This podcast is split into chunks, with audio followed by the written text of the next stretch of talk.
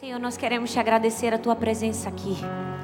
Essa tarde, Pai, nós te agradecemos que privilégio que temos de sermos chamados filhos de Deus, o que de fato somos.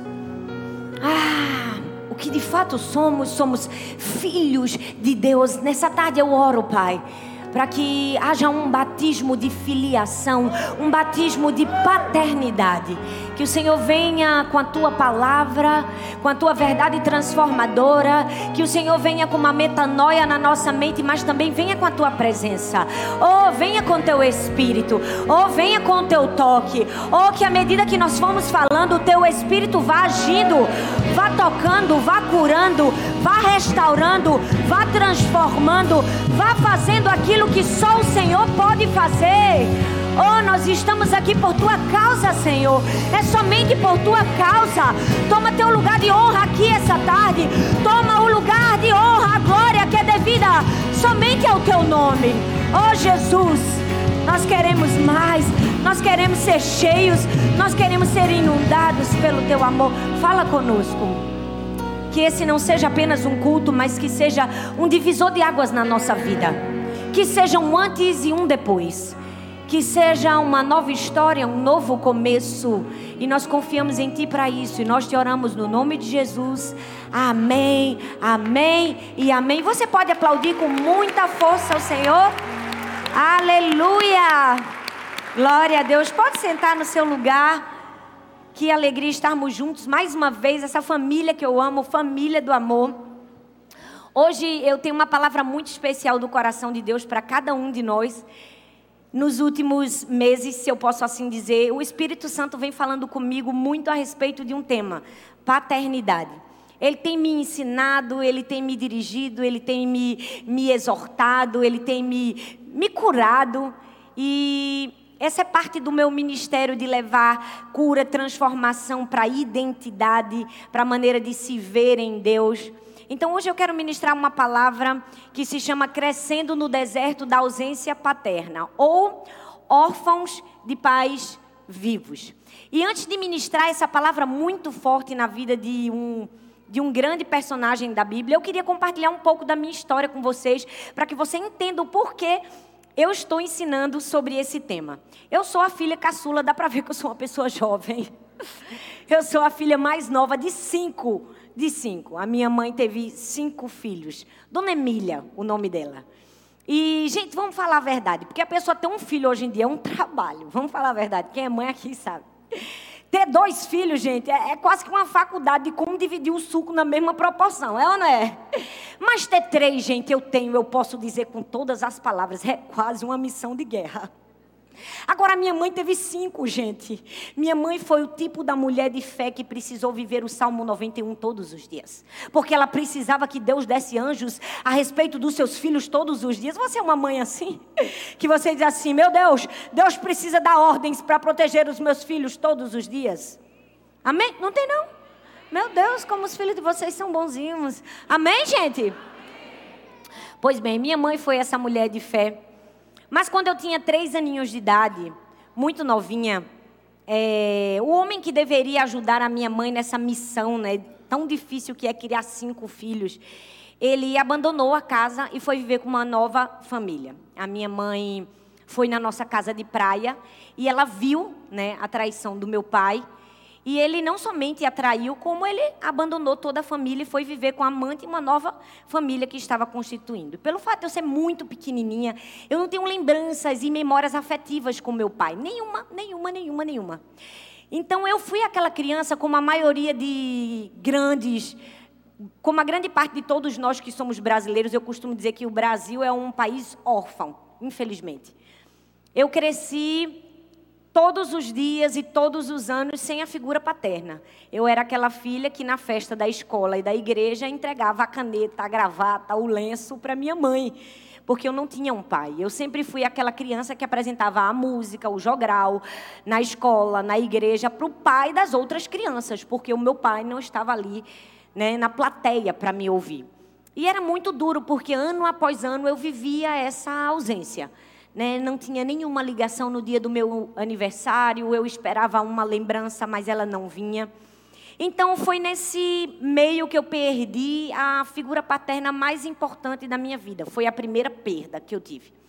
Logo em seguida, o meu tio Lauro, que era o irmão da minha mãe, ele se fez mais presente na nossa família, como uma figura paterna, como alguém de autoridade, como uma figura masculina, para trazer esse apoio que eu e meu irmão, meus irmãos precisávamos.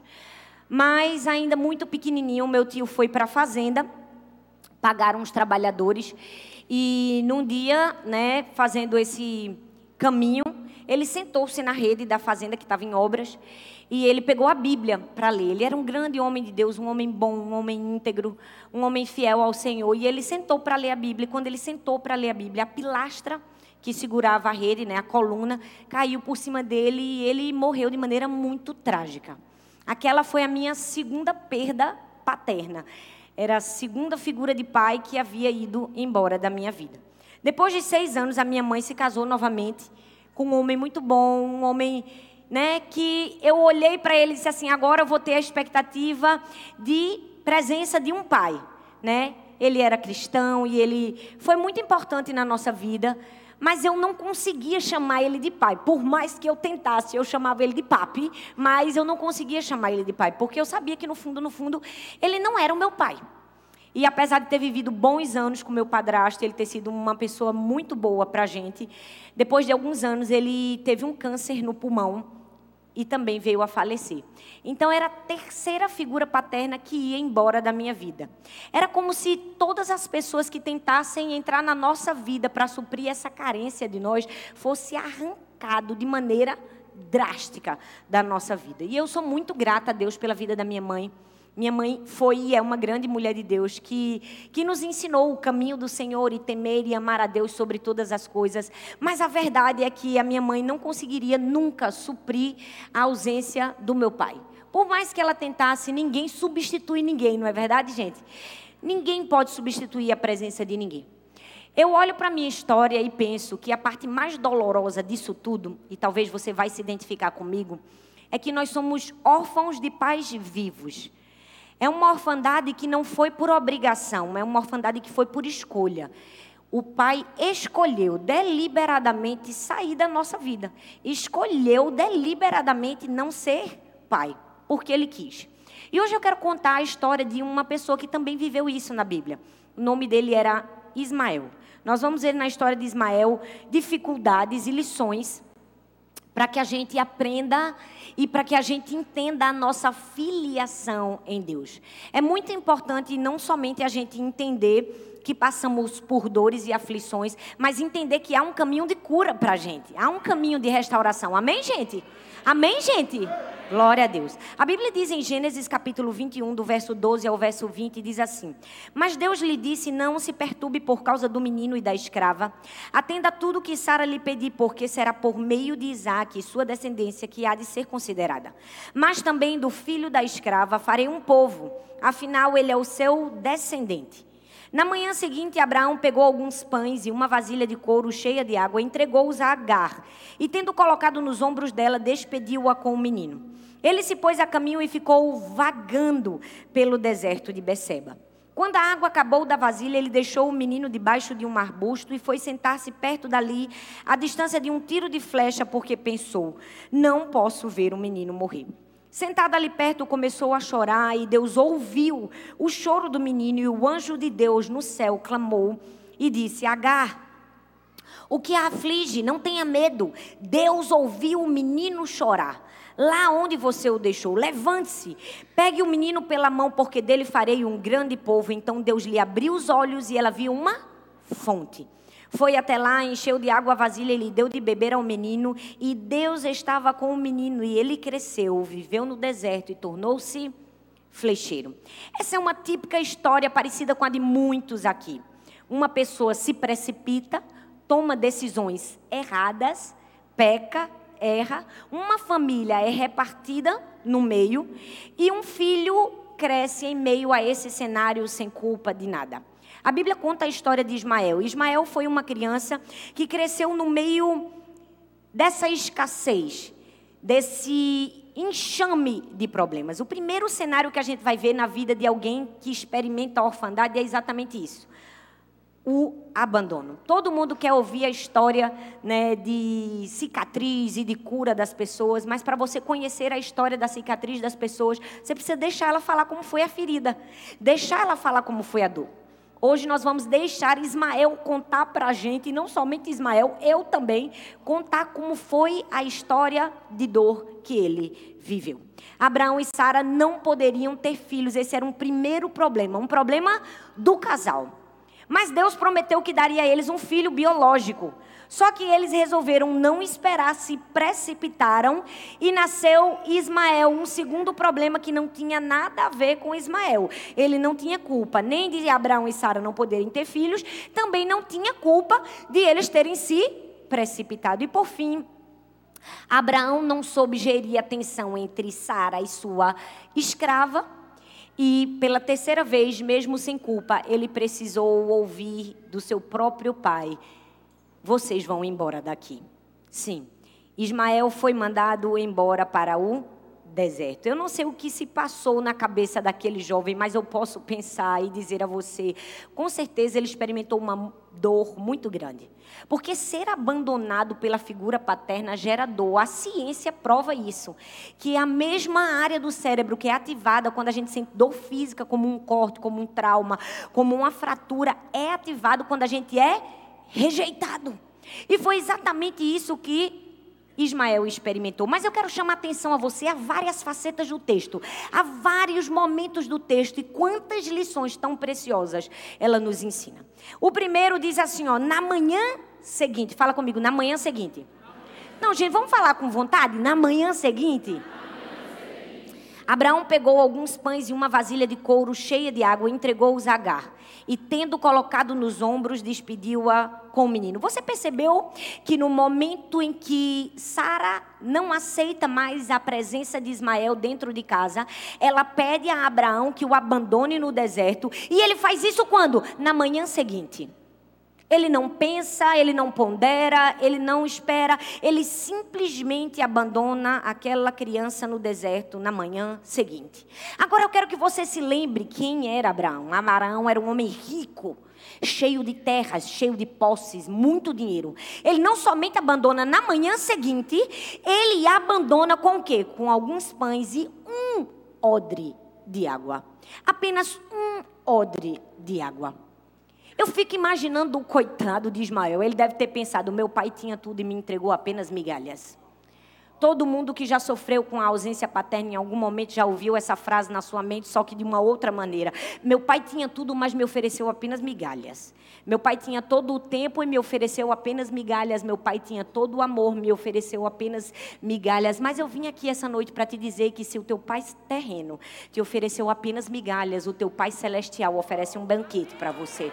Eu amo que o nosso pai celestial nos oferece um banquete. Ele nos convida a sentar à mesa e não somente nos convida a sentar à mesma, ele serve o nosso prato preferido. Porque ele nos conhece, ele é o nosso pai. Ele senta, ele ouve as nossas histórias, ele não se cansa de ouvir as nossas histórias, porque ele é a figura perfeita de pai. O texto diz: na manhã seguinte, ele recebe apenas alguns pães e um pouco de água em um odre de vasilha. Mas perceba também que o texto diz uma outra coisa: o texto diz que Abraão colocou nos ombros de Agar nos ombros de Agar. Eu leio esse texto e percebo que um pai que abandona uma família faz a mesma coisa. Ele coloca nos ombros de outro a responsabilidade que era dele. E talvez você pode estar pensando, é, pois é, aconteceu isso comigo. O meu pai colocou nos ombros da minha mãe a responsabilidade que era dele. Minha mãe teve que ser mãe, pai, tia, avó, provedor, teve que ser tudo. E isso também aconteceu na minha vida nos ombros de minha mãe foi colocada a responsabilidade que não era só dela. Mas deixa eu te falar uma coisa. A gente pensa que fica só nos ombros de alguém. Na verdade, o filho sente o peso da responsabilidade. Mesmo não tendo sido colocado nos ombros dele, ele vai sentir o peso. Ele sente o peso, ele carrega. Por quê? Porque todo órfão de pai, ele carrega um peso. E entre os muitos pesos que ele carrega, um deles é o peso da culpa. Por quê? Porque ele se sente tão frustrado pelo pai ter ido embora. Ele disse assim: Que culpa tenho eu? O que foi que eu fiz para o meu pai me abandonar, para o meu pai ter ido embora? Eu imagino Ismael pensando: se eu não tivesse nascido, nada disso tinha acontecido. A culpa é minha.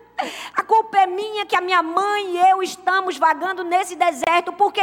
Porque eu nasci, não era para eu ter nascido. Percebe que todo órfão carrega nas suas costas um peso de culpa?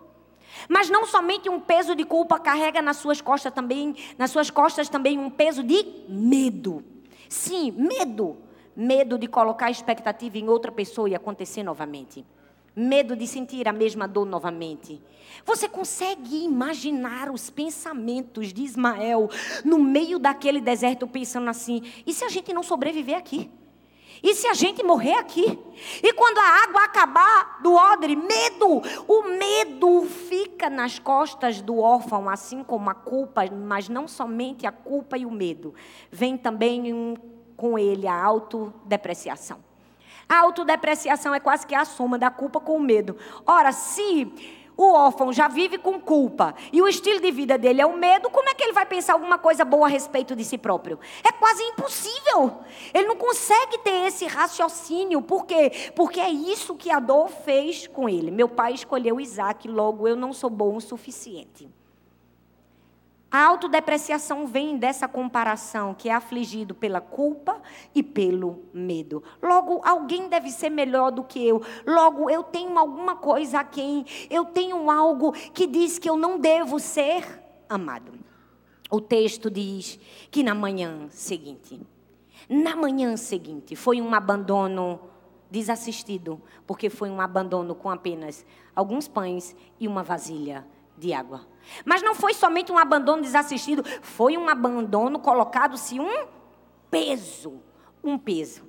E o texto continua e diz que ela se pôs vagando a caminho do deserto de Beceba. É isso, gente. A rejeição nos dá a sensação de caminharmos vagando em um deserto. Uma pessoa que sofreu de ausência de paternidade é ela sofreu, mas ela percebe que ela precisa continuar, porque o mundo não parou. Apesar da gente querer que o mundo parasse para nos afagar na nossa dor, o mundo não para, a gente tem que continuar caminhando. E por mais que a gente esteja caminhando, no fundo, no fundo, a gente caminha, mas a gente não está caminhando. A gente está caminhando com uma sensação de estar vagando, ou seja, uma sensação de estar perdido sem direção. Por quê? Porque é a figura do Pai que dá direção.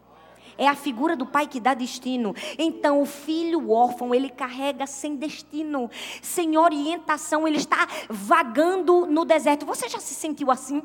Como se você estivesse caminhando, caminhando, mas a sua sensação é de estar perdido, vagando num deserto.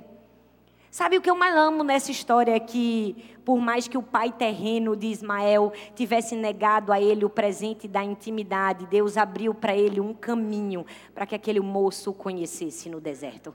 É verdade, quando somos enviados para um deserto da rejeição, é ali que conhecemos a Deus de uma maneira que não conhecíamos antes.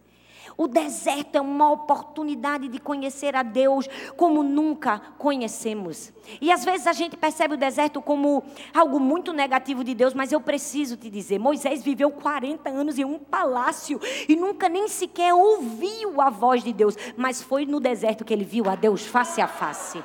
A Bíblia fala de João. Oh, gente, aquele, aquele homem tão cheio do Espírito Santo era filho de sacerdote, mas não foi no templo que ele revelou a glória de Deus. Foi aonde? Foi no deserto. No deserto, eu preciso te dizer, o deserto não é um lugar apenas de sermos abandonados pelo homem, o deserto é um lugar de sermos acolhidos por Deus. Muitas pessoas pensam que estão no deserto e que foram apenas desamparadas pelo homem, mas eu preciso te dizer, nesse momento você é acolhido por Deus. No deserto a gente não experimenta apenas solidão, a gente experimenta intimidade. A gente conhece a Deus como nunca antes. A gente conhece a nova faceta do caráter de Deus. A gente conhece a Deus como Deus e eu amo que o texto diz que o Senhor fala com Abraão, o Senhor permite que Abraão dispense o menino. E por um momento, das muitas vezes que eu li esse texto, eu dizia: por que Deus fez isso? Por que, que Deus permitiu que Abraão mandasse o menino para o deserto? É fato de que eles não poderiam estar juntos, eram duas nações fortes demais para estarem juntos. Mas mais do que isso, já que aquela situação tinha acontecido e nada poderia ser mudado, Deus dá uma garantia a Abraão. Ele diz assim: não se perturbe por causa do menino. Ah, não se aflija por causa desse menino. Era como se Deus estivesse dizendo: Eu vou cuidar dessa criança. No deserto eu estarei cuidando desta criança. Ele diz: Não se perturbe por causa do menino. A Bíblia diz em Isaías capítulo 49, versículo 15: diz assim: Porventura pode uma mãe se esquecer do filho que cria? Que não se compadeça do filho do seu ventre, mas ainda que essa se esquecesse dele. Contudo, eu não me esquecerei de ti. Esse termo compadeça no original é a palavra haram, que significa compaixão, acariciar, dar carinho, amor. Perceba que essa é uma figura muito forte que Deus faz de alusão ao amor dele com a gente. Porque é muito comum, ou seja, é mais comum o abandono da figura paterna do que o abandono da figura materna. Então Deus pega um exemplo de improbabilidade. Ele diz assim: olha, é mais incomum uma mãe abandonar mas, mesmo que uma mãe abandonar, eu todavia não me esquecerei de ti. Eu não te abandono. Eu sou o Harã. Eu tenho compaixão de ti. Eu tenho amor por você. Eu cuido de você. Eu me compadeço de você. Sabe quando minha primeira filha faleceu e vocês já conhecem bem essa história? Foi ali que eu tive o maior encontro com a paternidade de Deus. Porque naquele momento de maior dor da minha vida, eu precisava que Deus falasse comigo de alguma forma. Eu precisava do haram de Deus. Eu precisava da compaixão de Deus. Eu me via ali num momento de tanta dor, de, de tanto desespero, que eu dizia assim: Deus, eu aceito qualquer pessoa me abandonar nesse mundo, menos o Senhor. O Senhor precisa provar aqui para mim. O Senhor precisa falar comigo. O Senhor precisa me mostrar que o Senhor não me abandonou. E naquele momento de mais fragilidade e dor, eu recebi o abraço da figura paterna. Eu recebi o amor que cura, que cela, que cicatriza, que transforma. E pouco a pouco aquela ferida foi se transformando em uma cicatriz. Foi se transformando em uma cicatriz. O primeiro cenário de alguém que vive ausência paterna é o abandono. Mas existe um segundo cenário no texto, que é o cenário do odre vazio. Fala comigo, odre vazio. Quando a água acabou da vasilha, ela deixou o menino debaixo de um arbusto e foi sentar-se perto dali a distância de um tiro de flecha, porque pensou: não posso ver o menino morrer. Para e pensa comigo, o deserto é um lugar de escassez, gente. E onde tem escassez tem o quê? Tem desespero, tem ou não tem? Tem desesperança, tem ou não tem? Tem aflição. O texto diz: quando a água da vasilha acabou.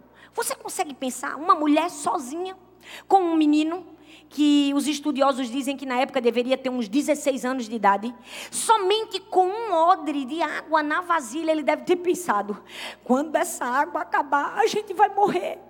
Não tem mais esperança. E o texto diz que Ismael se senta e chora. Aquele choro, com certeza, foi um choro de desespero. Foi um choro de não quero morrer, não quero morrer, a morte está próxima. Agora pare e pensa comigo.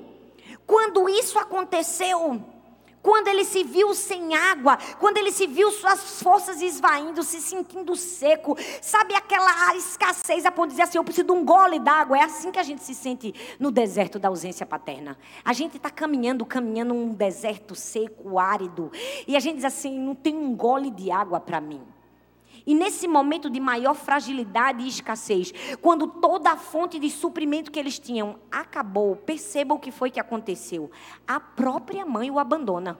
O texto diz que Agar deixa ele debaixo do arbusto e vai para um tiro de flecha, que era uma distância consideravelmente muito grande, porque ela não queria ver um menino morrer. Aí você pensa, poxa, Talita, mas é, a gente não podia esperar outra coisa dela. Ela era uma mãe, ela estava aflita. Ela não queria ver o menino morrer. Sim. Talvez ela não tinha outra saída, mas se coloca no lugar da criança. Entra na mente de Ismael e pensa: Primeiro meu pai me abandonou e agora minha mãe também me abandonou. A minha mãe não foi capaz de ficar ao meu lado nem na hora da morte. Você consegue perceber o duplo abandono? Você consegue entrar na mente daquele jovem e pensar, uma vez abandonado pelo pai e agora abandonado pela mãe, mesmo que pelos motivos corretos, eu estou desesperado. E aí, nesse momento de desespero, entra a figura paterna de Deus. Ele precisava ter um encontro com o Deus e ali, naquele lugar de escassez, de ausência paterna, Deus vai se revelar a Ismael. Deus vai mostrar a ele que o ama. Deus vai mostrar que ele é presença. E ele não é uma presença apenas de palavras, mas ele é uma presença de fato e de verdade. Era como se Deus estivesse dizendo: Olha, Ismael, eu sei que você tem um pouco de dificuldade de acreditar em mim como alguém que vai cuidar de você, porque todas as pessoas que você acreditou que iriam cuidar de você falharam com você.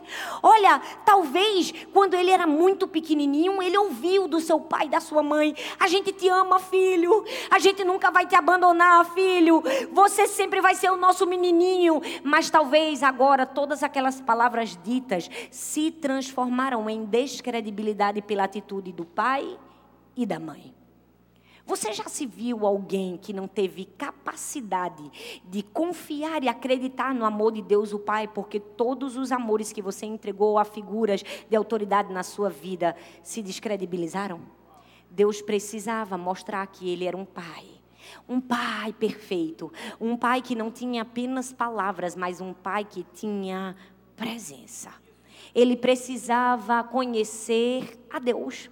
Porque, de fato, Ismael não conhecia Deus. Gente, para comigo e pensa. Quando Abraão vai despedir ele, Deus dá uma promessa a Abraão, dá ou não dá?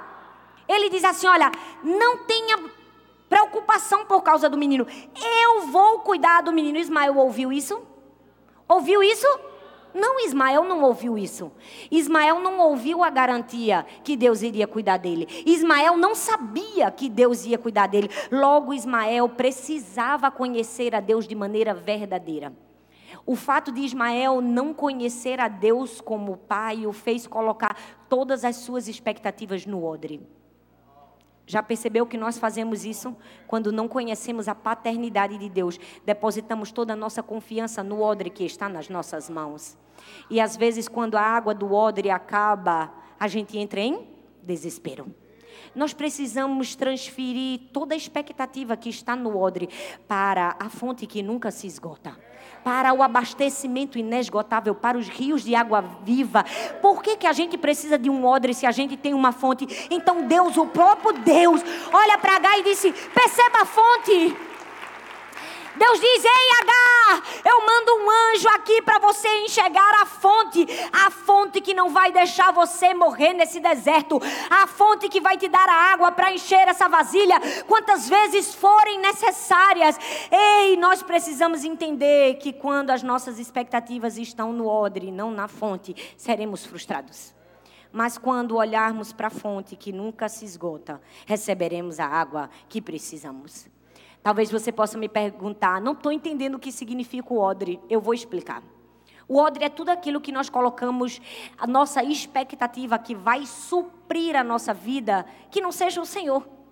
O odre, às vezes, é uma figura importante de autoridade na sua vida, um líder. O odre, às vezes, é um filho, um marido, o odre às vezes é uma necessidade por títulos, uma necessidade por dinheiro. O odre é qualquer coisa que transferimos para aquilo que só Deus podia suprir.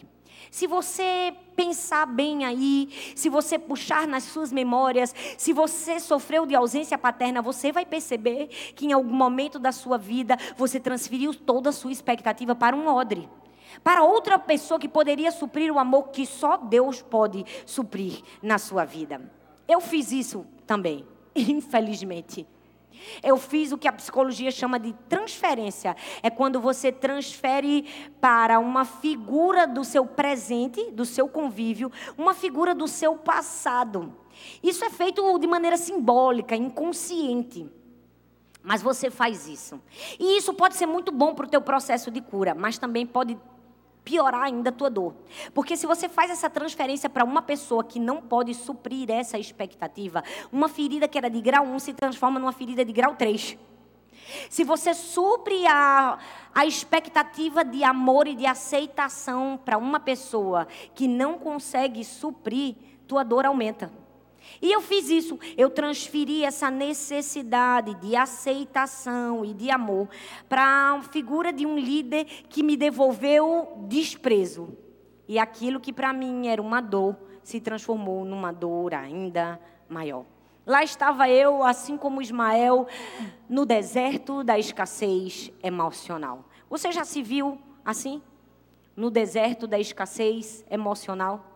Sabe, eu preciso te dizer que nós nos frustramos com essas pessoas.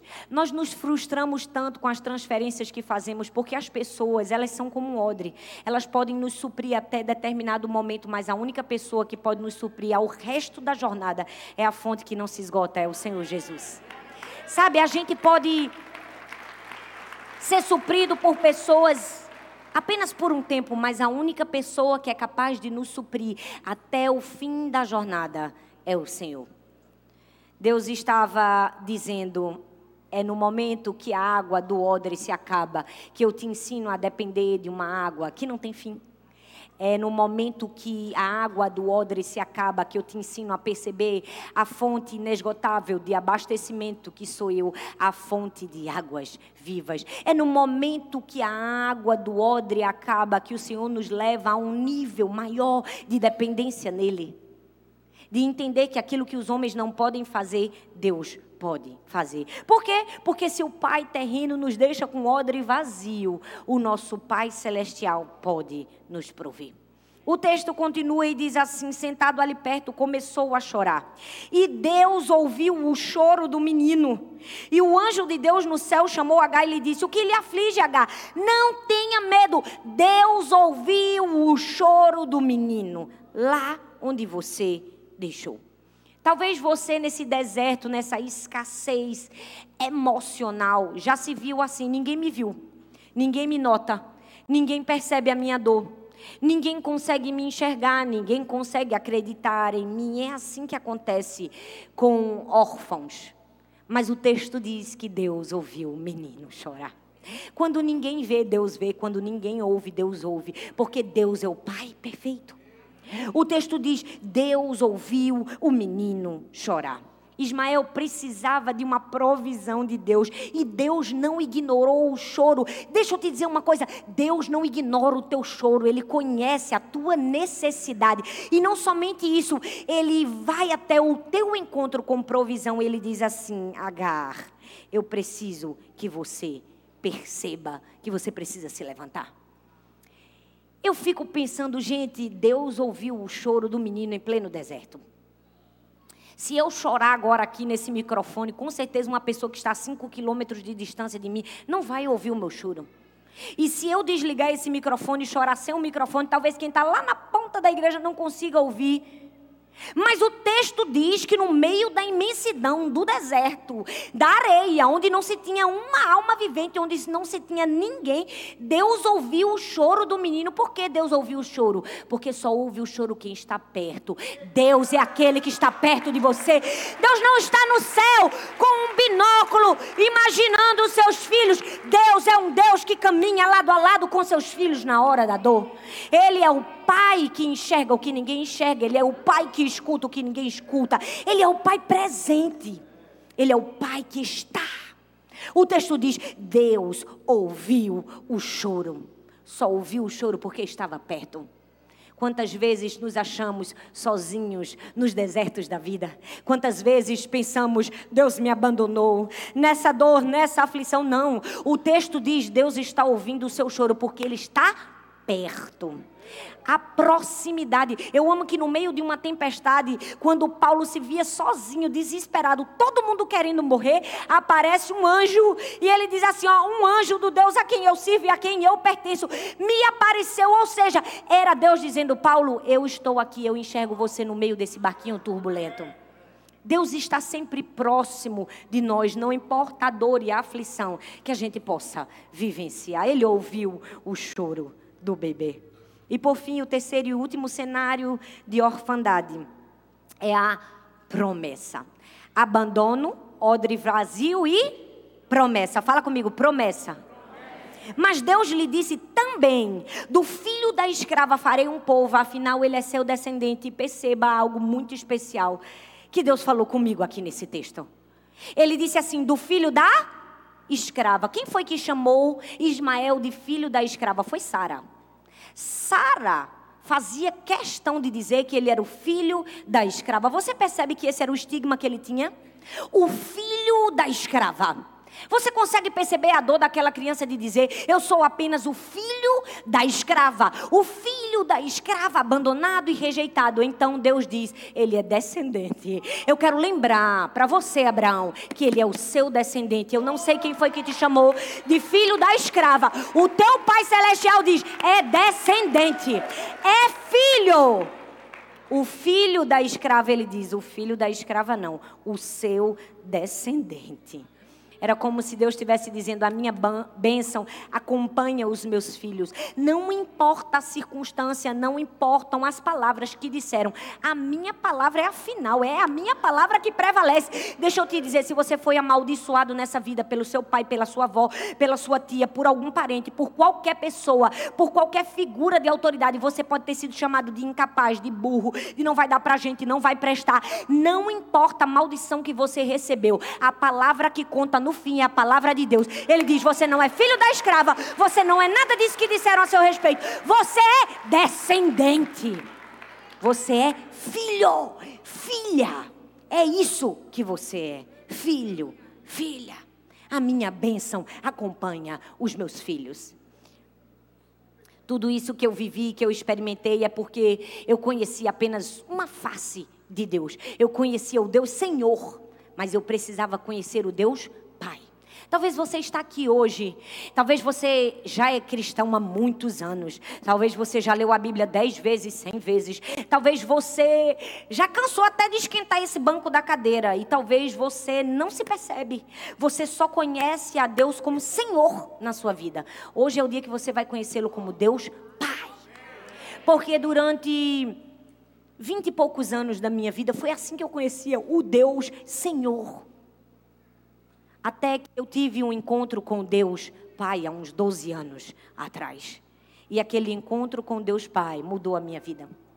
Eu conheci a minha verdadeira identidade. Eu conheci a minha filiação em Deus. E conhecendo a minha filiação e a minha identidade, eu me transformei em uma mulher que leva milhares de mulheres e milhares de pessoas a conhecerem a sua verdadeira identidade e a sua verdadeira filiação em Deus.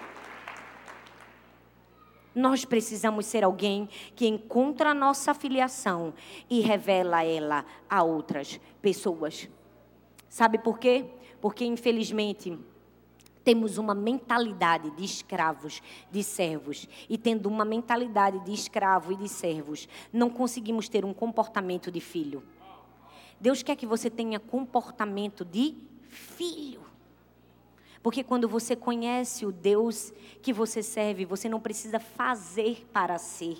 Você faz porque é. É diferente. Porque você teve um encontro com o seu Pai.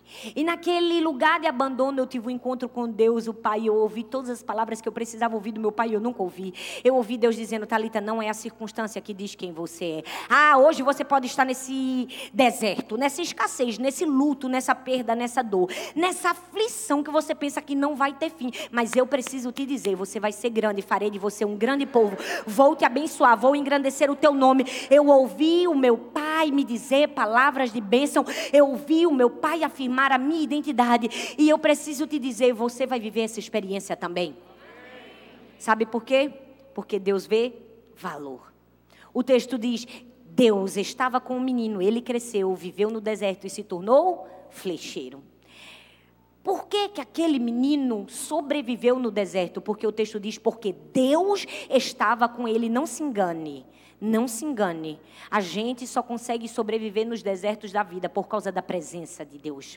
É a presença de Deus que estava com o menino, de todas as heranças que nós recebemos de Deus, e são muitas. A maior delas é o acesso à Sua presença. Deus nos dá o acesso à Sua presença, é o que nos torna filhos. Esses dias eu preguei sobre isso, o poder da presença de Deus. Assista essa mensagem, porque nós precisamos entender que o maior presente, a maior herança que Deus nos dá é o acesso à sua presença. Então, o acesso à sua presença fez Deus mandar um anjo olhar para H e dizer: H, o que te aflige? Quando H abandona o filho, o anjo diz: Levante-se agora, tome o menino pela mão e levante aquele menino, porque ele não vai morrer no deserto. Ei, eu amo que Deus não apenas se compadece de nós. Deus não é um Deus apenas compassivo, mas passivo. Ele é um Deus que se compadece e faz alguma coisa. Ele diz: Levante-se, você não vai morrer. Eu vim aqui para te levantar. Eu não vim apenas para ter pena de você. Eu vim para dizer: Você vai crescer, você vai ser grande. Amém, gente? Meu Deus! Você deveria vibrar. Eu estou acostumada a pregar aí no Brasil todo, não ter esse tipo de reação que vocês têm aqui. Me perdoa te dizer. Porque é muito ruim. Você já viu quando uma pessoa bate uma palma e ninguém bate? Ela fica, porque eu bati essa palma, meu Deus. Que vergonha, meu Deus, que eu bati essa palma. Então o que é que a gente faz? Quando uma pessoa bate uma palma, todo mundo bate junto. Ah, mas eu não gostei em solidariedade. Vai junto. Entende? Mas deixa eu te dizer, se a palavra de Deus não causa um frisson dentro de você, se a Bíblia, se as verdades inerrantes da palavra de Deus, se a cura que emana da palavra de Deus, se a restauração que emana da palavra de Deus te faz ficar indiferente, me desculpa, você precisa rever sua fé e seu amor pelo Senhor. Porque eu estou aqui, eu preguei seis vezes durante uma hora e meia cada uma. Eu passei a madrugada no avião, eu cheguei na minha casa, brinquei com a minha filha, eu não dormi. Eu estou aqui pregando e eu preciso que você saiba: ei, há uma restauração de Deus para você, mas não é desse jeito que você recebe, não. Não é desse jeito.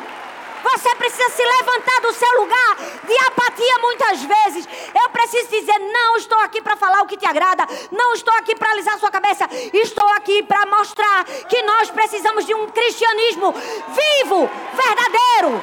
A gente precisa de paixão por Jesus. A gente não vem para a igreja para esquentar o banco, nem vem para a igreja para passar um cartão e dizer, eu fui domingo. Não! Você vem aqui para receber uma palavra que transforma a sua vida. Você vem aqui para receber o poder do Espírito Santo. Você vem aqui para ser transformado. Então, se você vem aqui para isso, reaja. Deus não atende necessidade, Ele atende a busca.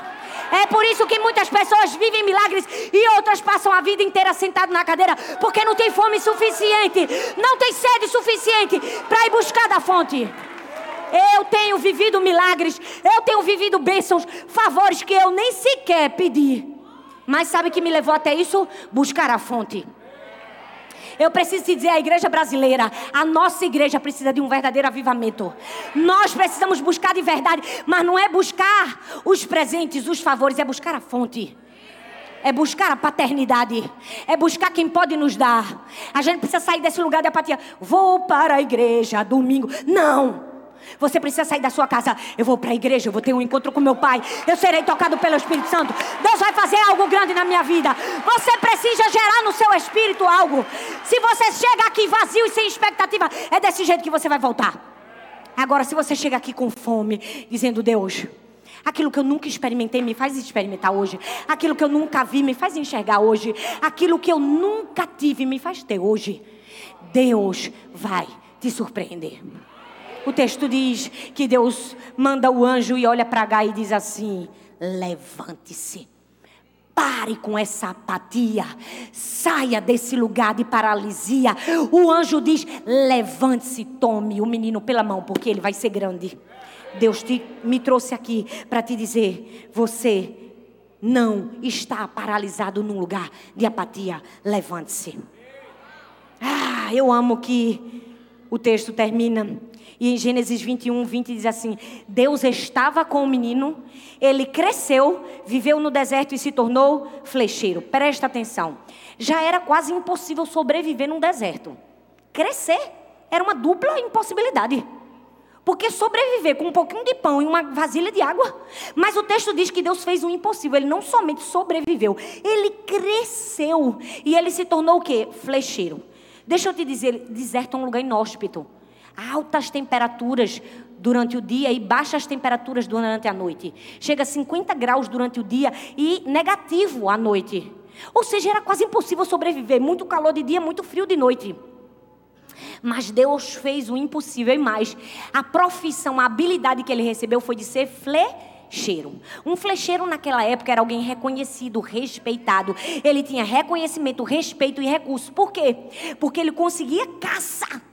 Logo, ele tinha recurso, tinha dinheiro. Percebe que agora Ismael não é mais aquele órfão em que todos olham e dizem assim: coitado, não tem nada nem ninguém, não. Ele tinha respeito, reconhecimento e recurso. Agora, para para pensar numa coisa que eu pensei sobre esse texto. Ismael se tornou flecheiro. Com certeza não foi da mãe que ele recebeu essa habilidade. Porque apesar de estar só com a mãe, essa não era uma profissão feminina era uma profissão predominantemente masculina.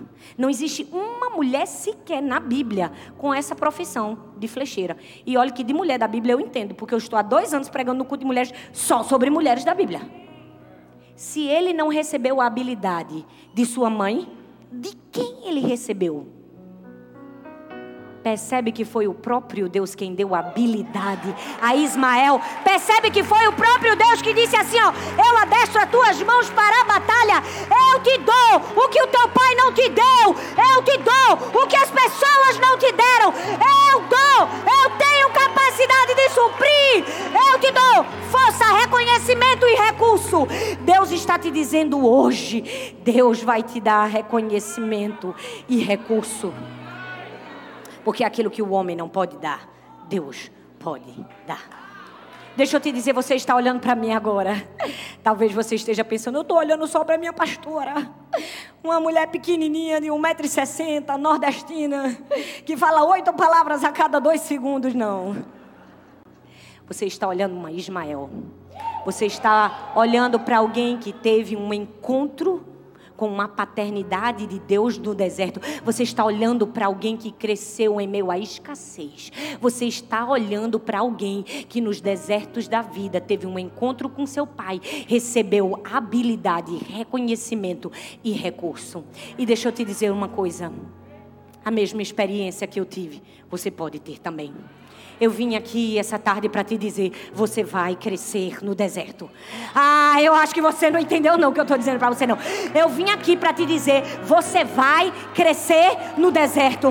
No deserto você se tornará forte, habilidoso e cheio de recursos. Forte, habilidoso e cheio de recursos. Por quê? Porque você é filho. Então Deus manda um anjo hoje para dizer: Vamos, levante-se. Vamos, levante-se desse lugar de apatia. Vamos, levante-se desse lugar de vitimismo. Vamos, levante-se. Deus está dizendo para mim e para você hoje: levante-se. Olhe para a fonte, olhe para a fonte inesgotável. A fonte que nunca se acaba. Eu farei de você grande. Você pode dizer: Eu serei grande. Ah, eu vim aqui para te dizer: você não é uma vítima, você não é um coitado, você não é uma desacreditada, um desacreditado. Ei, você é um filho e uma filha de Deus. Você tem um pai. A gente vive numa geração vitimista. A gente vive numa geração em que é bonito dizer: você é desacreditado, esquecido, humilhado, rejeitado, traído, abandonado. Se tornou romântico ser a pessoa que diz: ai, eu não tinha nada para dar certo. A gente está cansado de ouvir esse discurso. Eu tinha tudo para dar errado. Até música tem. Você não tinha tudo para dar errado. Deixa eu te ensinar uma coisa.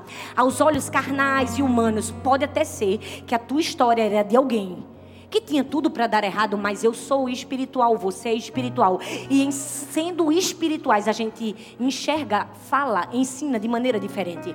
Ou seja, em Deus não há ausência de nada. Logo, eu não sou um desacreditado. Eu sempre fui acreditada. Ei, Deus sempre acreditou em mim. Eu sou filho, eu sou filha. Saia desse lugar de vitimização e vá para um lugar de filiação em Deus. De filiação. Eu preciso te dizer: saia desse lugar de apatia e de vítima. Muitas pessoas ainda não experimentaram a cura, a restauração, a força de Deus que precisam experimentar, porque estão eternamente lambendo as suas feridas. Eu preciso te dizer: ficar alisando o seu calinho não cura, só vai lembrar para você que ele está ali. Você precisa de uma nova visão, de uma nova perspectiva. Você precisa dizer: sendo filho e filha, se em Deus não há ausência de nada, eu preciso reconhecer que eu estou na lista dos escolhidos para ser grande. O texto diz: Farei dele um grande povo. Está na lista para ser grande. Você está na lista para ser grande. Ah, eu não sei se você entendeu. Eu vim aqui para te dizer: Você está na lista para ser grande. Cuidado com essa mentira que você está escutando. Infelizmente, o mundo secularizado trouxe isso para dentro das igrejas. As pessoas ganham milhões com isso porque vende. Esse tipo de discurso vem, oh, coitado de você, abandonado, rejeitado. Meu Deus, tudo para dar errado. Aí você fala, é verdade, eu tinha tudo. Eu mesmo não, só se tu tinha. Eu sempre tive tudo para dar certo. Meu pai estava olhando para mim e estava dizendo: essa menina vai ser grande. Essa menina perdeu um, perdeu dois, perdeu três. Mas ela não me perdeu. Você precisa ter esse entendimento a seu respeito. Você precisa mudar a sua mentalidade. Quando o mundo tentar dizer desacreditado, esquecido, humilhado, nananina, não. Eu sou filho. Fala assim: eu sou filho. Eu sou filha. Eu sou filha de Deus. Pare de se ver em um lugar de vitimização e se enxergue em um lugar de filiação. Feche seus olhos. Ei, você veio aqui. Talvez você está como Ismael, num deserto de escassez emocional. Você diz: ninguém me ama, ninguém me aceita, ninguém acredita em mim. Tudo para mim é difícil.